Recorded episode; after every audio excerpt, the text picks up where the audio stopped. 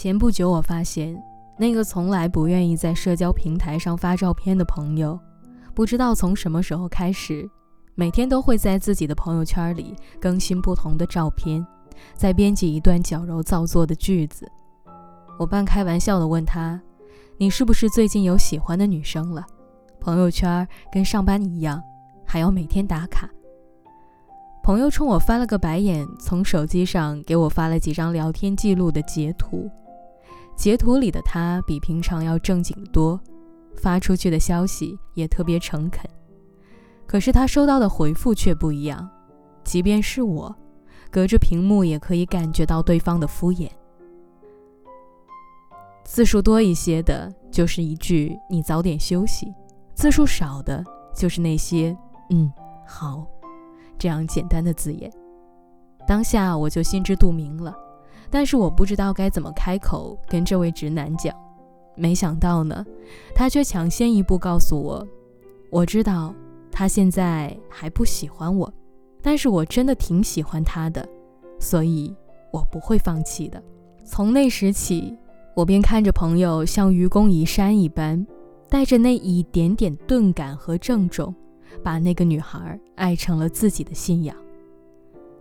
还记得电影《怦然心动》里。女孩朱莉虔诚地相信三件事：梧桐树是纯洁的，她饲养在后院的母鸡产下的蛋是最干净的，以及总有一天她会和布莱斯接吻。我喜欢并且欣赏朱莉，这个固执的小女孩对自己所爱的一切都有着异于常人的执着，包括对喜欢的男孩，也因此。他从大家眼中的怪人变成了布莱斯真正在意的人，而在电影结尾之处，布莱斯开始明白爱情，开始想要了解朱莉，也终于明白梧桐树对于朱莉的意义。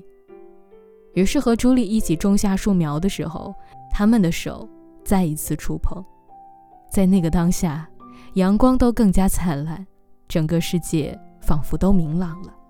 从前的我们并不懂得口是心非，并不懂得掩饰自己的内心，喜欢就勇敢的去爱，要让全世界都知道自己对那个人的感情。生气的时候就不理他，理直气壮的、坚定的不理就是不理。可是长大之后，你有没有发现，我们反而都丢掉了这点勇气？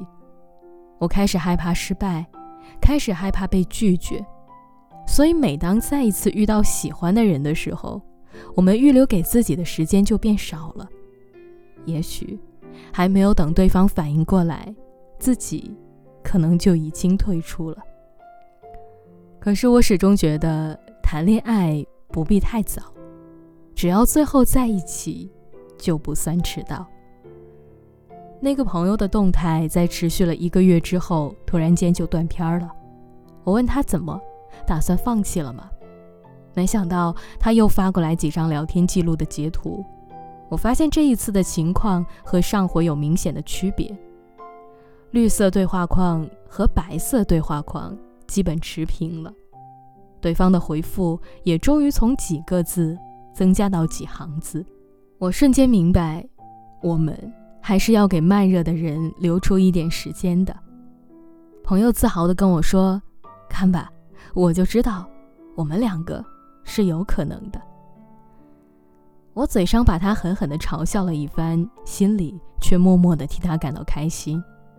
其实，追求一个人最难熬的地方就在于，在时间给出明确的答复之前，你永远都不知道是否会有结果。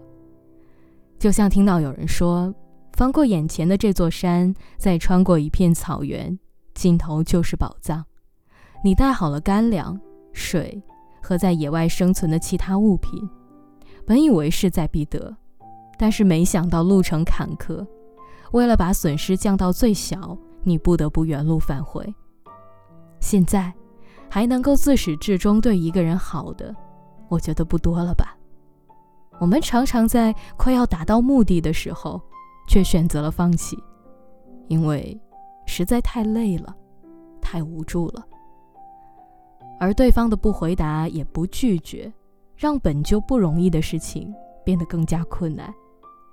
但是如果你还可以再坚持一小会儿，就那么一小会儿，你站在原地仔细听，在嘈杂的虫鸣风声中，似乎有人在说：“再等一等吧，说不定我也会喜欢上你。”尽管声音很小，可还是能够带给迷路的你莫大的勇气。前天晚上，朋友又发了一条朋友圈，照片里的他咧着嘴笑，身边多了一个娇小的身影。女孩的眼里有一份真正在爱着，也正在被爱着的坚定。他们身后的古城，所有的灯光都恰到好处的亮着，让人有一种说不出来的感动。而朋友的这条动态配上的文字，正是来自王小波的“爱你就像爱生命”。你想知道我对你的爱情是什么吗？就是从心底里喜欢你，觉得你的一举一动都很亲切。不高兴，你比喜欢我更喜欢别人。你要是喜欢别人，我会哭的。但是我心里还是喜欢你。所以，亲爱的，如果遇到喜欢的人，他恰好慢热，你不妨再坚持一下，好吗？